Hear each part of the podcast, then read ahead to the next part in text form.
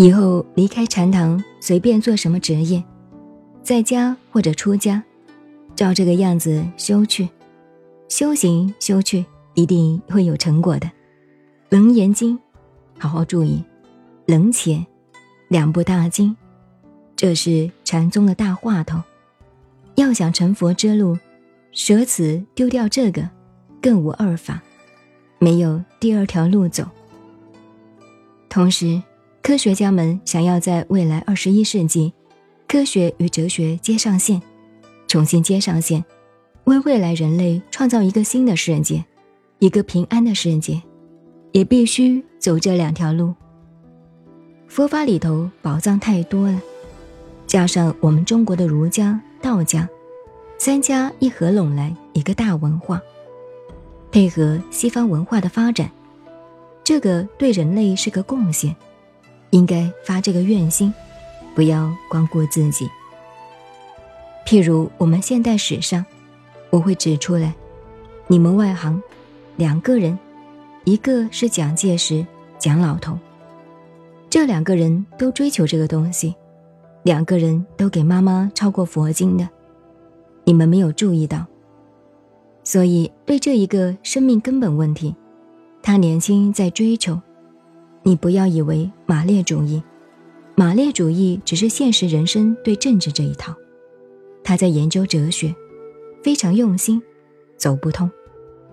所以他到晚年、中年以后不准你们多谈哲学，谈实际的，他这一条路没有走通。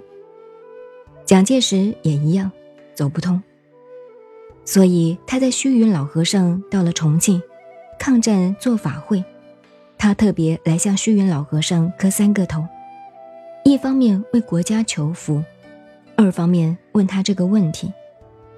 结果呢，你翻虚云老和尚全集一看就知道了。这些我们当时在场的，老头子写了一封信，向他问这个问题：宇宙生命人生根本问题。他把《楞严经》上觉海性尘缘。元成觉元妙，原名赵生所，所立赵姓王，照抄一遍，回他的信。我的妈，那他怎么看得懂？他摸不进去。他从小给妈妈就抄过这部佛经，还要你写吗？这种地方你们还年轻，将来当大法师、大居士，所以要懂得方便般若波罗蜜。最高深的，跟着时代走，用时代的语言，变了能够教化众生，使他懂。薛老那封信白写了，蒋老头也很失望，问题没有解决。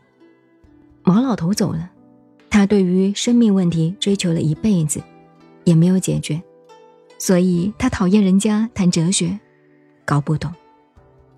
这些人都有一点来头的。都有一点来头。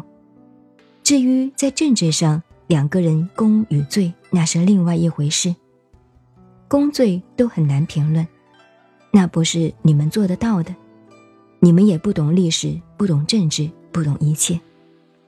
就拿这个哲学与科学结合，他们两个人，我为什么讲到这两个人呢？全世界的人，也就是中国十二亿人口，人人知道的。影响了我们这个时代的两个对头，两个矛盾的统一，可以拿逻辑来讲，都在追求这个。所以，唐朝、宋朝佛教那么昌盛，那些皇帝，开创的皇帝唐太宗在追求这个，朱元璋和尚出身，更不要讲了，他也追求这个。这些道理你们要懂。新的时代来了。所以，把《楞严经》赶快简单的提一下，告诉你们。现在我们下座吃饭，下午好好休息一下，赶快进堂就功德圆满了。七天，一刹那之间过去了，没有什么了不起，如梦如幻。